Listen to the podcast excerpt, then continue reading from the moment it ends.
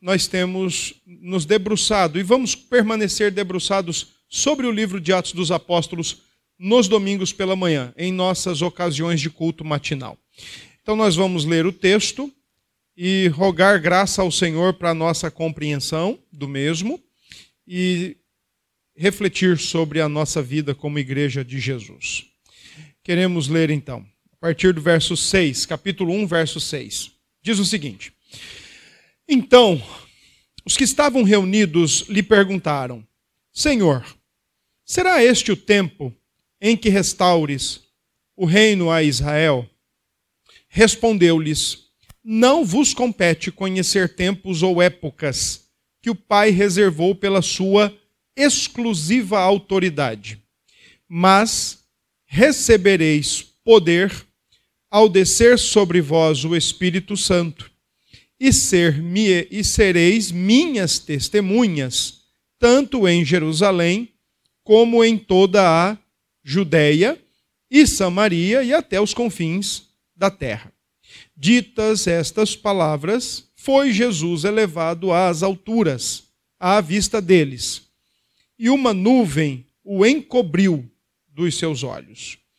E estando eles com os olhos fitos no céu, enquanto Jesus subia, eis que dois varões vestidos de branco se puseram ao lado deles e lhes disseram: Varões galileus, por que estáis olhando para as alturas? A esse Jesus, que dentre vós foi assunto ao céu, virá do modo como o vistes subir. Amém. Eis o nosso texto. Vamos orar nesse momento? Obrigado, Senhor Deus. Obrigado, Pai, Filho e Espírito, por este momento que temos de comunhão com o teu povo de podermos todos agora estar debruçados sobre a tua palavra. Nós oramos para que fale ao coração da tua igreja e que ministre em nós a tua boa palavra, a tua boa vontade.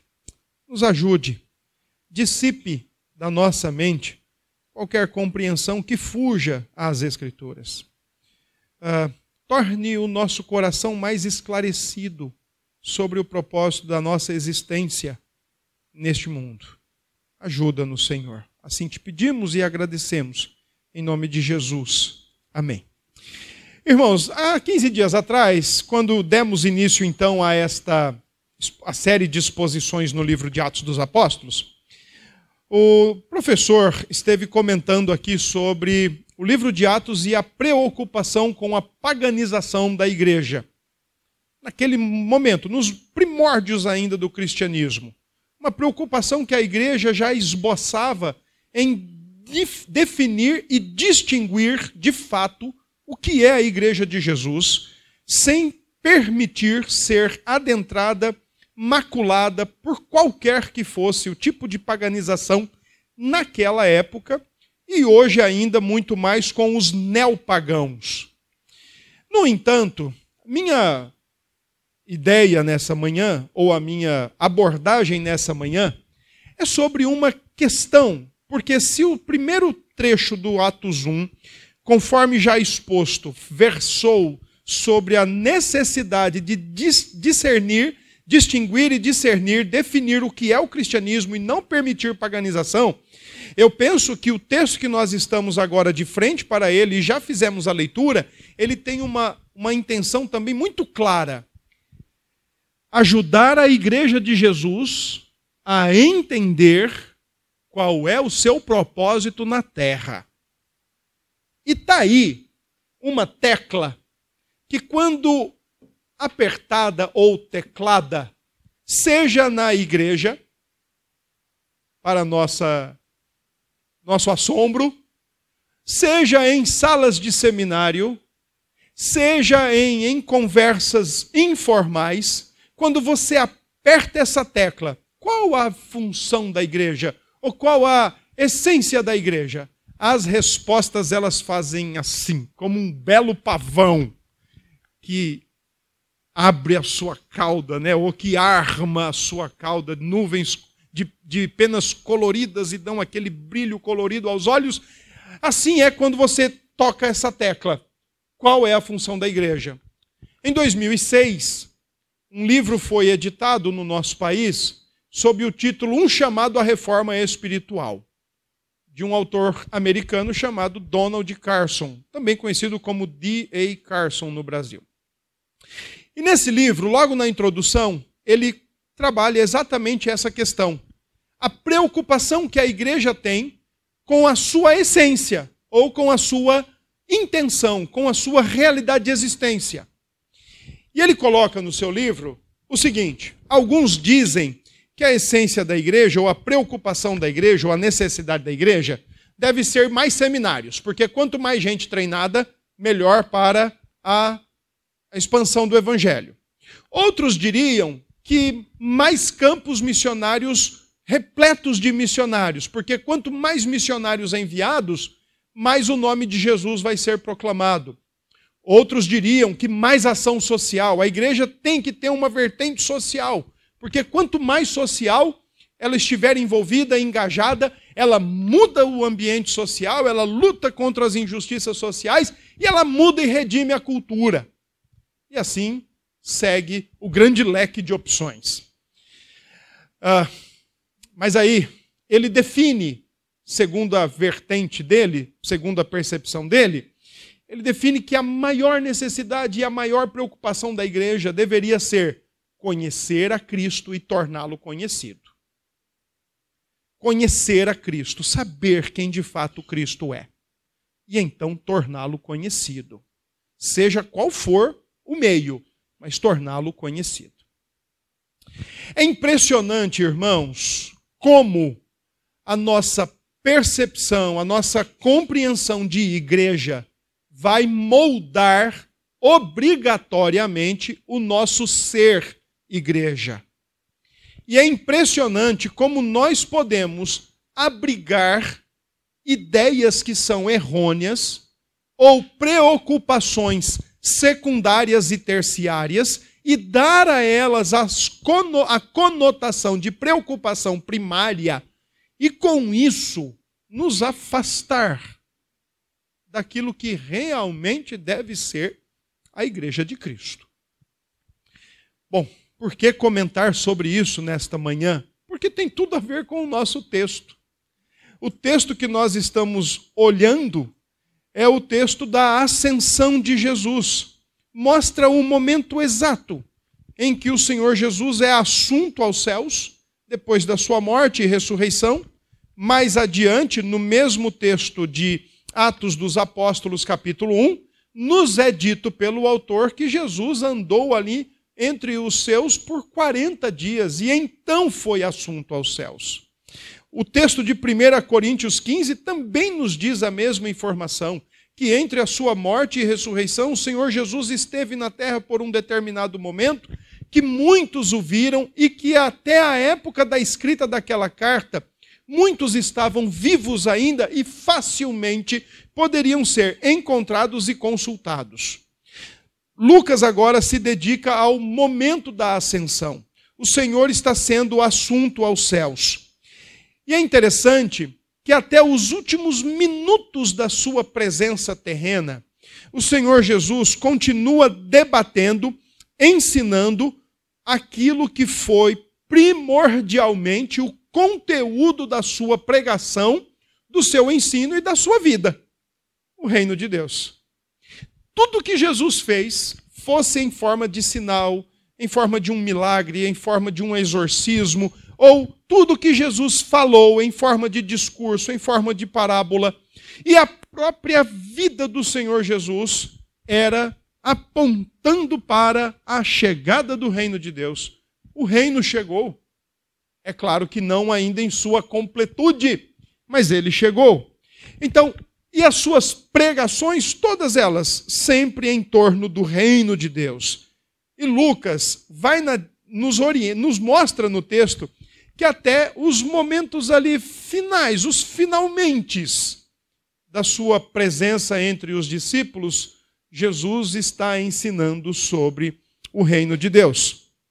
Se você olhar o verso 3, texto de 15 dias atrás, você vai ver que o autor diz: Estes também, depois de ter padecido, se apresentou vivo, com muitas provas incontestáveis, aparecendo-lhes durante 40 dias e falando das coisas concernentes ao reino de Deus. Em outras palavras, desde o início até o fim do seu ministério terreno, marcado com a sua ascensão, Jesus falou e ensinou sobre o reino de Deus. No capítulo 24 do Evangelho, que nós podemos, como já também anunciado em outra ocasião, há uma continuação, Lucas Atos, é por isso que nós podemos dizer isso, mas lá no capítulo 24, é, o Senhor Jesus fala sobre a sua morte, a sua ressurreição, e agora em Atos ele volta-se a falar volta-se para falar do reino de Deus. O assunto aqui central do texto é a maneira como a igreja deve se relacionar com o reino de Deus. É esse o texto aqui. Só que nós vamos ver, por exemplo, uma última palavra do Senhor Jesus em relação ao reino de Deus para os seus discípulos. Versos 6 e 7. Depois, no verso 8, nós vamos ver o Senhor Jesus falar sobre a capacitação do Espírito Santo. E verso 9 a verso 11, nós vamos ver a ascensão propriamente dita do Senhor Jesus. Então, vamos para o texto, vamos observá-lo e vamos analisá-lo. O texto diz o seguinte, versos 6 e 7, os discípulos apresentam uma pergunta. E dentro dessa pergunta dos discípulos, nós podemos ver alguns elementos muito presentes e muito marcantes nesta pergunta, estão os seguintes: a palavra tempo, a palavra restauração e a palavra reino e também a palavra Israel. Quatro perguntas que, quando esboçadas pelos discípulos, demonstram uma preocupação, mas ao mesmo tempo uma compreensão bastante aquém daquela que ao longo de três anos o Senhor Jesus vinha ensinando sobre o reino de Deus. Enquanto os discípulos estão perguntando sobre um reino nacional, político, cercado por limitações geográficas e embarreado com outras nações, o Senhor Jesus passou a sua vida toda falando de um reino que seria muito maior, muito mais abrangente, sem nenhuma delimitação nacional ou de reino propriamente dito. Até o último momento da vida do Senhor Jesus, prestes a ser assunto, os discípulos mostram confusão. Ainda não está muito claro para eles o que é o reino. Como é bem provável que não esteja muito claro para nós. Se caso abrigarmos compreensões canhotas ou esquisitas ao texto das Sagradas Escrituras. Os discípulos estão fazendo uma pergunta totalmente que errada e que expressa uma compreensão e uma preocupação muito mais nacionalista do que de fato aquela que deveria ser feita. Vem cá, quando é que o Senhor vem e todo o conhecimento de Deus e todo o conhecimento do Senhor vai cobrir as, a, face das, a, a face da terra como as águas cobrem o mar? mas eles estão preocupados ainda com uma vertente nacionalista. Eles estão preocupados com uma, uma percepção, ou estão ocupados com um foco que destoa totalmente daquele que o Senhor passou três anos ensinando. Por isso que ensinar deveria ser a, a, a profissão bem mais remunerada de todas. Você passa a vida inteira ensinando e chega no final da vida o cara fala: e vem cá, quando é que vai ser mesmo? Parece que o cara não entendeu nada, não ouviu nada ao longo da vida. E o Senhor passa três anos com os caras e os caras, ah, legal, o senhor está indo, empolgante, mas e aí? E nós aqui? Como é, quando é que nós vamos ficar livre de Roma? Quando é que nós vamos poder ter um rei de novo? Quando é que nós vamos poder ter novamente o templo ao nosso dispor, para nós fazermos os nossos sacrifícios, para nós fazermos os nossos cultos? Quando é que nós vamos poder fazer tudo isso de novo? Aí o Senhor Jesus diz: e o salário, ó? E o salário, ó? E os caras não entenderam. Assim como já demonstraram ao longo do ministério. Por exemplo, se você vai para o Evangelho de Marcos, Três vezes, três ocasiões naquele evangelho, o Senhor Jesus anuncia sua morte. Capítulo 8, ele diz que o filho do homem vai ser entregue em Jerusalém. Pedro chega para ele: O que é isso? Faça isso. Vamos ficar aqui, a nossa UPH, a nossa federação de UPH, vamos ficar aqui. Esquece esse negócio. Para que ir para a cruz? Está tão legal aqui o nosso, a nossa sociedade interna, o nosso grupinho. Vamos ficar aqui. Para trás de mim. Você não cogita, você não vê a vida segundo a, a perspectiva divina. Você está vendo segundo a perspectiva dos homens. Então esquece isso. Segunda ocasião, o Senhor Jesus fala sobre sua morte. Os caras estão pensando em pão. E será quem, quem trouxe o pão para comer? Ele diz: Eu vou morrer, vão fazer isso e isso comigo. E aí eles estão discutindo no caminho quem é que vai comer o pão. Se alguém trouxe o pão, eles, eles, estão discutindo. Não, o Senhor deve estar perguntando é, é, se nós trouxemos o pão. E na terceira ocasião, capítulo 10, João e Tiago, depois do anúncio da morte de Jesus por ele mesmo, os dois chegam para ele, feito meninos buchudos. Vocês, quem tem filho sabe como é, mas quem é filho ainda sabe como é e lembra como fazia. Pai, se eu pedir um negócio, o senhor me dá? Mãe, ó, eu vou pedir um negócio, mas eu só vou falar se a senhora me der. Senão eu não falo. Aí os discípulos chegam para Jesus: Senhor, nós queremos te pedir uma coisa, mas ó, queremos que o Senhor nos assegure que nós vamos ter o que nós vamos pedir. E o Senhor acabou de dizer que a sua vida vai ser entregue. E eles falam assim: olha, nós queremos sentar um do lado direito e outro do lado esquerdo no teu reino. O Senhor Jesus rebate então e busca corrigi-los, dizendo: ó, quem quer ser o maior tem que ser o menor, tem que ser o servo, porque o filho do homem não veio para ser servido, veio para servir e dar sua vida em resgate de muitos. Então não é surpreendente os discípulos, a essa altura do campeonato, nos 45 minutos do segundo tempo, onde o Senhor Jesus está sendo assunto aos céus, vir com uma pergunta dessa.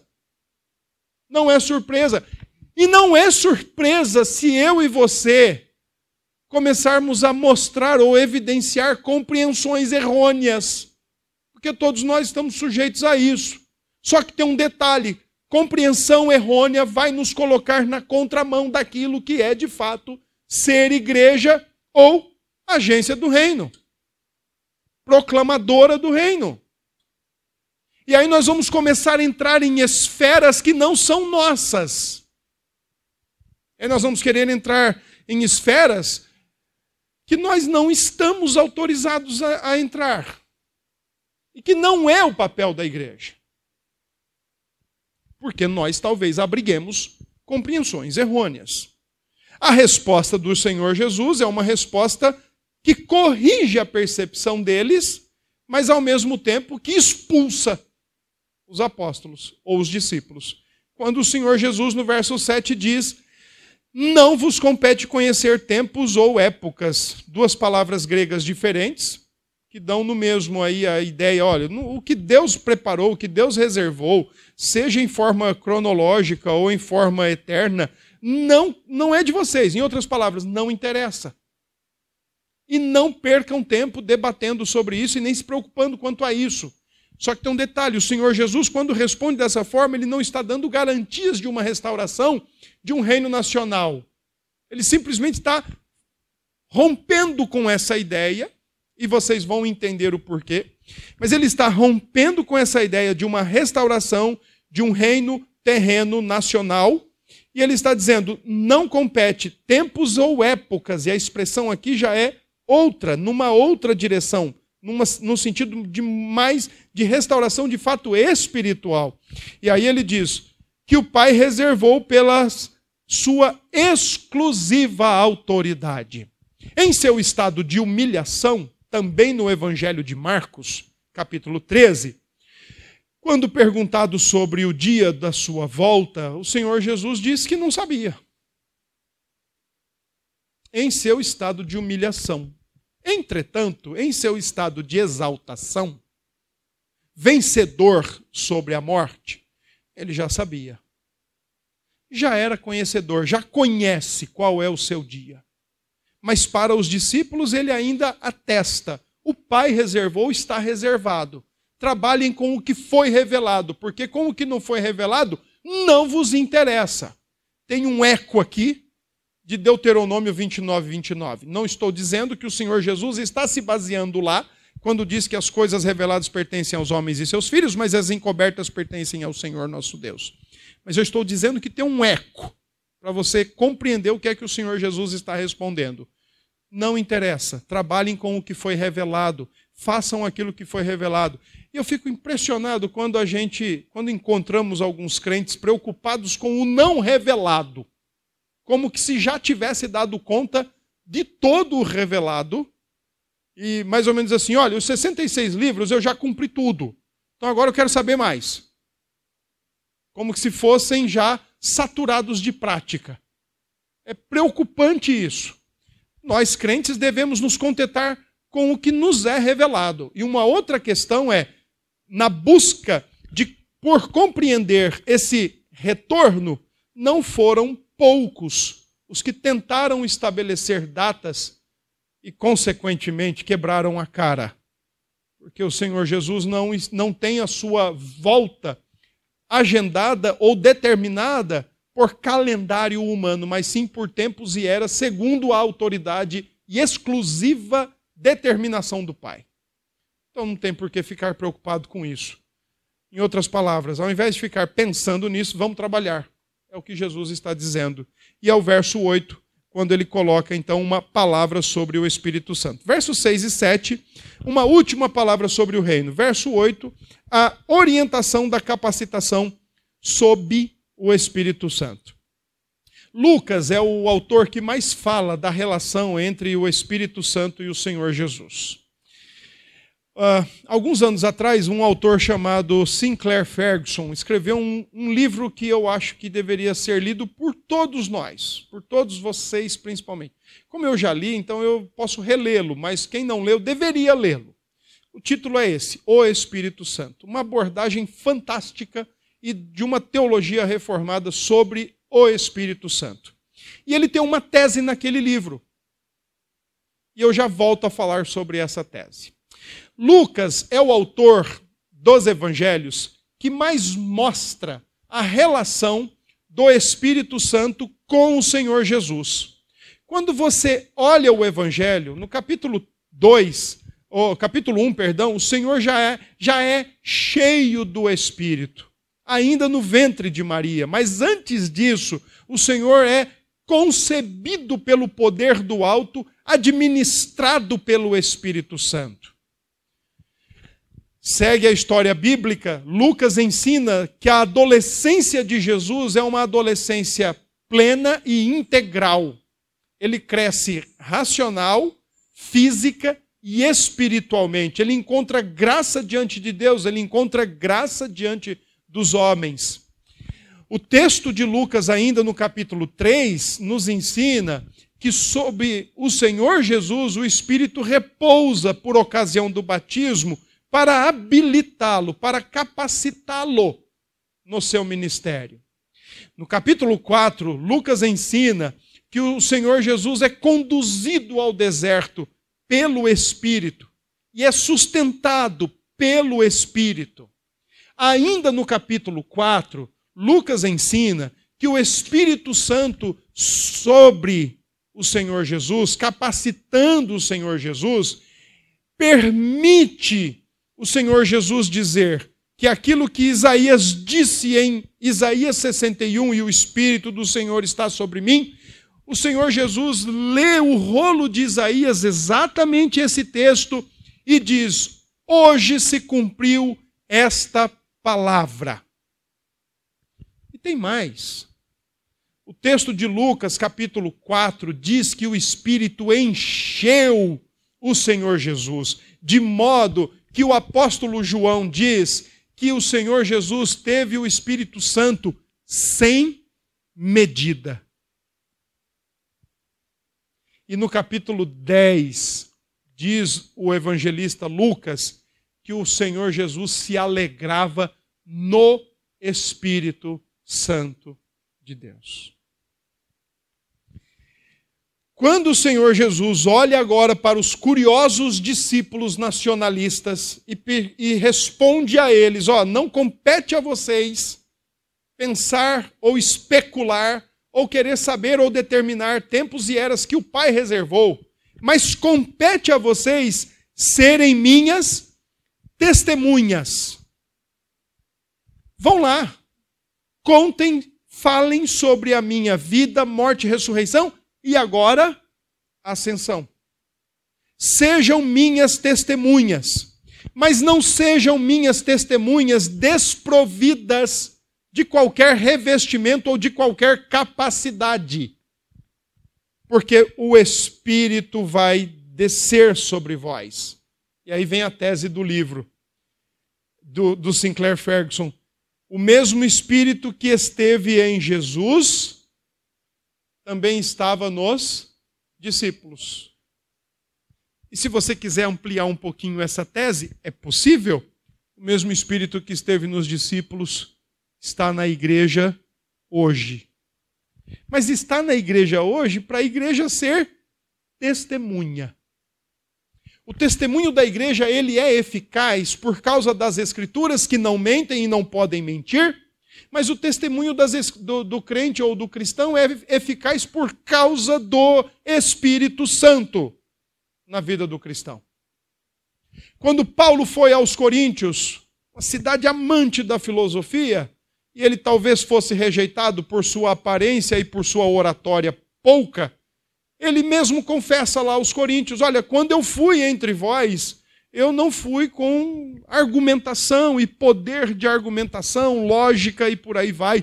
Mas eu fui até vocês com temor e tremor. Em outras palavras, Paulo bateu os joelhos, ele tremeu os joelhos do que eu esperava.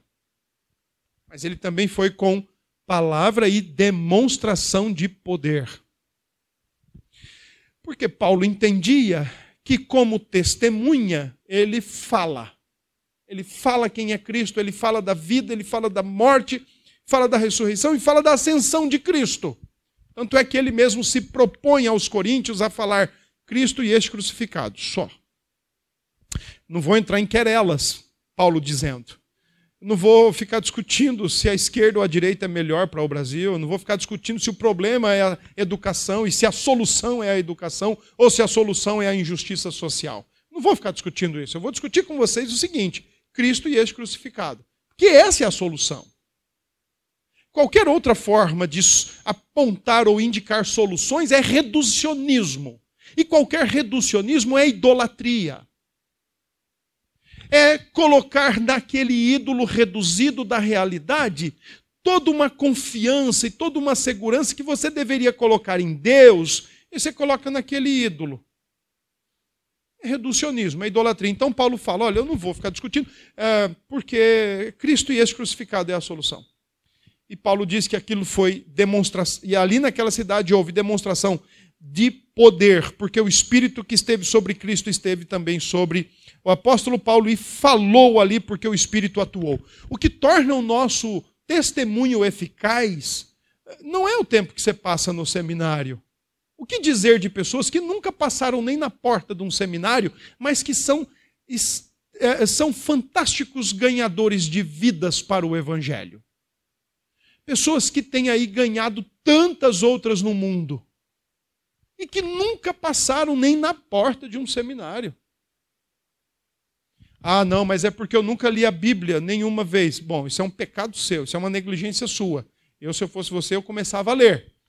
Entretanto, e aqueles que são analfabetos, que aprenderam a Bíblia ouvindo outros lendo, e hoje não sabem ler a Bíblia, mas são ferrenhos ganhadores de vidas, são testemunhas vivas do Evangelho. Sabe o que eu acho, irmãos? Acredito que nós, na teoria, acreditamos sim que o Espírito de Deus não está só em nós, mas também acredito que acreditamos na teoria que o Espírito está sobre nós. Mas por que que na hora de testemunhar nos acovardamos tanto? Por que temos tanto medo? Não, e se me perguntar isso? Não, mas e se vier com esse ou aquele argumento? Derruba o ídolo. Não, mas e se falar assim, e se falar assado? Sabe por que, que eu digo isso, irmãos? Sexta-feira nós começamos o, o, o, nosso curso aqui de aconselhamento bíblico e foi muito bacana. Mas já há alguns anos atrás, quem vai lembrar disso, lá pelo ano de 2012, nós fomos à cidade de Sumé. Lembra disso, presbítero? Fomos à cidade de Sumé até então ajudar um obreiro que estava no campo. Em 2013, a Denise foi para lá substituir esse obreiro, a nossa missionária. E eu disse para a turma daqui da igreja: ó, a gente vai lá para evangelizar, vamos visitar as casas, vamos falar com as pessoas, mas pare de se preocupar com o que falar. Se preocupe mais em ouvir. Porque quando você ouve, o evangelizado te dá o caminho para você traçar e apresentar o evangelho. O problema é que nós crentes temos uma preocupação tão grande de falar, e a gente fala, fala, fala, e às vezes gera um contraditório. Porque o Espírito, como aquele que nos capacita a dar testemunho, entendam, não é apenas um testemunho oral, mas é um testemunho também de vida prática.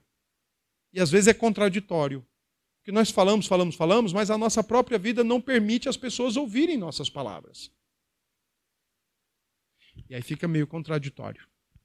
A capacitação do Espírito para que nós sejamos testemunhas envolve, primeiro, a nossa fala, mas ao mesmo tempo envolve a nossa vida de se assemelhar e de ser modelados por Cristo Jesus.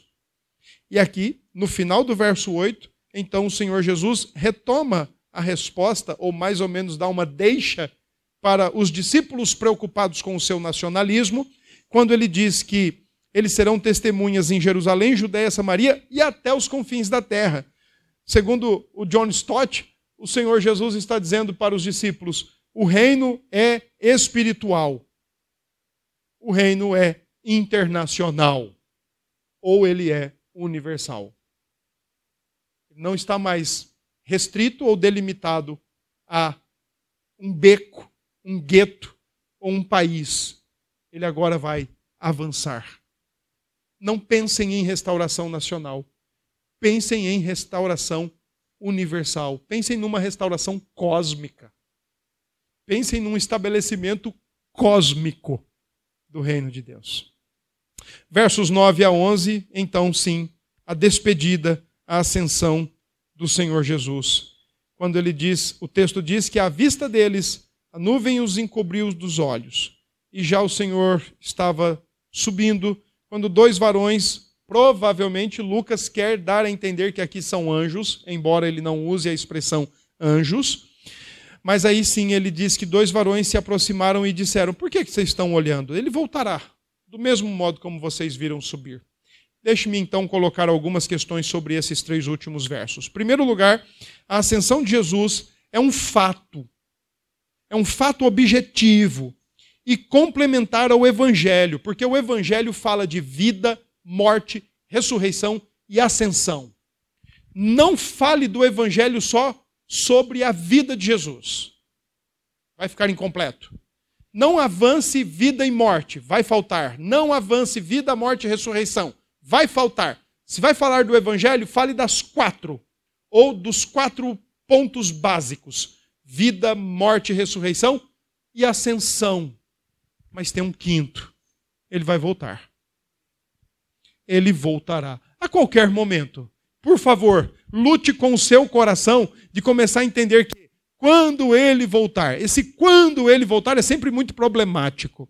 Além de lançar lá para frente, é, dá um aspecto assim de possibilidade, segundo a nossa construção gramatical. Comece a falar mais sobre assim que ele voltar, ou a qualquer momento, porque essa era a perspectiva inicial. Ele está para raiar, ele está para voltar. Então também fale, fale do seu retorno. A subida aos céus do Senhor Jesus é a subida para a coroação. Afinal, o autor de Hebreus nos lembra que o seu sacrifício não foi apenas na cruz do Calvário, num evento histórico lá em, lá em Jerusalém, no Monte da Caveira ou no Gólgota. O autor de Hebreus nos lembra que o seu sacrifício foi, foi adentrado e aceito nos céus. O que ele veio fazer, ele fez com perfeição. Agora sim, então receberá a coroa que o recompensa por sua obediência e por sua perfeição. E como rei, enviará e enviou o seu espírito. O cabeça da igreja, o rei do reino, ele está à destra de Deus, vivo, reinando, controlando todas as coisas, sustentando o universo, segundo a palavra do seu poder, dirigindo caminhos individuais, dirigindo o caminho das nações, dirigindo tudo dentro da sua esfera criada, porque ele está num local exaltado, está num local de exaltação e de governo e de controle sobre tudo aquilo que ele criou, porque ele ascendeu aos céus, ele está assunto aos céus. Enquanto isso, vamos lembrar o Apocalipse 5, o cordeiro no trono, as miríades angelicais cantando, mas a igreja cantando e trabalhando e servindo ao Senhor na terra. Então, ao invés da gente se preocupar quando ele vem, ou qual é o dia, vivamos a expectativa da sua vinda a qualquer momento e sejamos mais céleres. Nos preocupemos mais em testemunhar. Nos preocupemos mais em viver de fato esse testemunho vivo e oral do Senhor Jesus. Enquanto isso, irmãos, ele que já venceu a batalha está glorificado. Nós é quem estamos no campo de batalha. Nós somos aqueles que ainda estamos na arena. E nessa arena envolve testemunhar de Jesus, seja verbal, seja com a vida.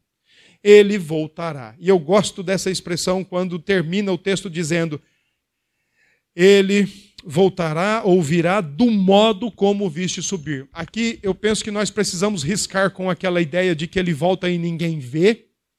E crente presbiteriano reformado não poderia estar admitindo essa ideia. Por favor, será que foram arrebatados e a gente não viu?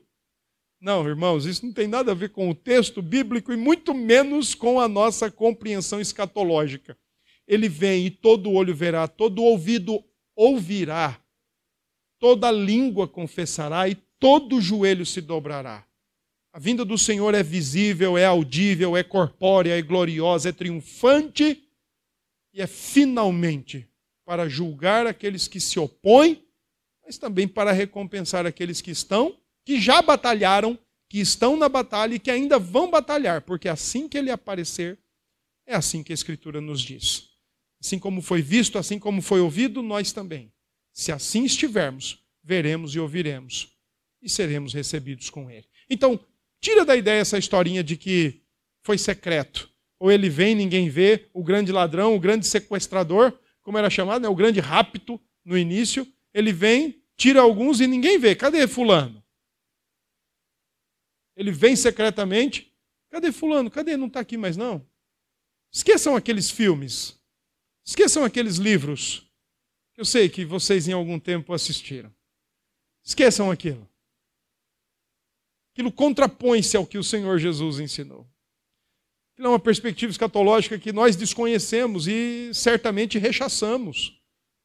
Não tem, não tem apoio escriturístico para aquilo. E tampouco apoio confessional. Esqueçam aquilo. Diante do texto, deixe-me concluir trazendo algumas lições práticas. Primeiro, irmãos, como crentes, como igreja do Senhor, é necessário que nós, o tempo todo, estejamos revendo, reavaliando e, especialmente, corrigindo as nossas noções acerca do reino de Deus, pois se elas forem erradas, nós vamos agir errada ou erroneamente. Nós vamos viver erroneamente. Nós vamos talvez priorizar o que não deveria ser priorizado. Nós vamos invadir esferas que não são nossas. E é muito provável que, mesmo como igreja de Cristo, nós vamos cair numa postura reducionista e vamos idolatrar também algumas coisas dessa realidade como a solução para o mundo. A propósito, outro dia teve uma solução apontada por um, por um palestrante dizendo que gostaria de ver japoneses no Brasil e brasileiros no Japão. Para ele, a solução é japonesa. Ele disse que se pegasse os japoneses, trouxesse para cá e deixassem eles 10 anos aqui, o que é que eles não fariam com esse país, né? Nisso eu tenho que concordar. Mas ele também disse o contrário: se pegasse todos os brasileiros e levasse para o Japão, o que é que os brasileiros não fariam com o Japão? Está vendo como a gente tem uma facilidade enorme de reduzir? A solução agora vem do Japão. Ainda bem que não vem da China. Porque da China é, provavelmente viria ou falsificado, e disso a gente já sabe como é que funciona, o Paraguai está aí perto, ou viria com o coronavírus. Então, ainda bem que não vinha da China. Corrijamos, irmãos, comece a pensar. Nós somos cidadãos de dois reinos. Lutero já desenvolvia essa ideia. Nós somos cidadãos, cidadãos de dois reinos.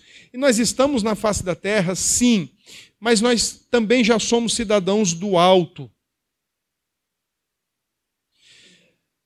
Pensemos melhor isso. Revisemos melhor isso. Eu penso que nós precisamos, nesse sentido, como cidadãos de dois reinos, nós não devemos nos furtar ou nos esconder de servir a nação onde nós estamos, o estado, a cidade onde nós estamos. Pelo contrário, deve haver essa postura de diálogo, mas também deve haver uma postura de antítese. Porque se comprometer às verdades do Evangelho, fiquemos com o Evangelho. Não tenta cruzar a linha das esferas, isso vai dar problema. Revi, revise as suas ideias sobre o reino para que não comprometam a sua existência como servo do reino. Dois, irmãos, é bom a gente saber isso. O mesmo Espírito que esteve nos profetas do Antigo, no Senhor Jesus de maneira desmedida, nos apóstolos, ele também está sobre a vida da igreja. Ele também está sobre a vida da igreja, para nos fazer semelhante a Cristo, para nos sustentar em todo o tempo de peregrinação, afinal de contas, Ele é o nosso consolador, mas também para nos capacitar e nos habilitar a sermos testemunhas de Jesus. Se você não vive testemunho e testemunha de Cristo. O problema não é porque o Espírito não está sobre sua vida. O problema é você. O problema sou eu. Três, sua vida, seja ela em qualquer área, você poderia dizer que ela de fato testemunha o reino de Deus ao próximo? Ela esboça os seus compromissos mais básicos com os, com os princípios e com as verdades do reino de Deus. Ela expressa, de fato, que você é um servo, é um súdito, é um escravo, ou é aquele que quer a cadeira da direita ou a cadeira da esquerda. A sua vida, como é que você faria assim um, um, um, um contraste né, de, de, verificação. Se você pegasse, por exemplo, Mateus 5, 6 e 7, o código de ética do reino de Deus, como é que você se colocaria ali? Pense um pouco nisso. Quando as pessoas olham para você, elas escutam, elas escutam você falando de Cristo, ok. Mas quando elas veem você, o que elas escutaram é confirmado? Ou é esquecido o que foi falado? E por fim, irmãos, enquanto nós estamos nessa arena desse nosso mundão do nosso Deus, trabalhemos, batalhemos, testemunhemos, batalhemos aquilo que é para nós batalharmos. E façamos aquilo que é para fazer, testemunhar de Cristo. Sermos de fato testemunhas, agentes do reino de Deus, não agentes secretos, mas agentes do reino, ou como uma linguagem de Paulo, embaixadores, representantes do reino diplomatas, né? aquele que está num lugar para representar o seu grande rei. Então, sejamos de fato esse. E confiemos, descansemos no Senhor. Porque do, no dia, no momento qualquer que seja ele, que Cristo vier, como de fato foi assunto, visível, audível, corpórea, gloriosamente, que dia saboroso. Que dia saboroso. Até lá, trabalhemos, batalhemos, falemos de Cristo, nos posicionemos, seja para o diálogo, seja de forma antítese, mas nos dialoguemos, nos, nos posicionemos, que é o mais importante, é o que nos cabe. Tempos e eras não estão disponíveis para nós, mas a certeza do retorno, sim. Que Deus nos ajude e nos abençoe. Vamos orar? Senhor, nós queremos agradecer e pedir, Pai, que continues à luz da tua palavra e pela orientação do teu espírito, continue corrigindo a nossa mente e o nosso coração, a fim de que fique cada vez mais claro para nós o que é o reino e como nós devemos nos comportar nele e como deve ser a nossa vida em relação a ele e aos não reinos. Em nome de Jesus agradecemos. Amém.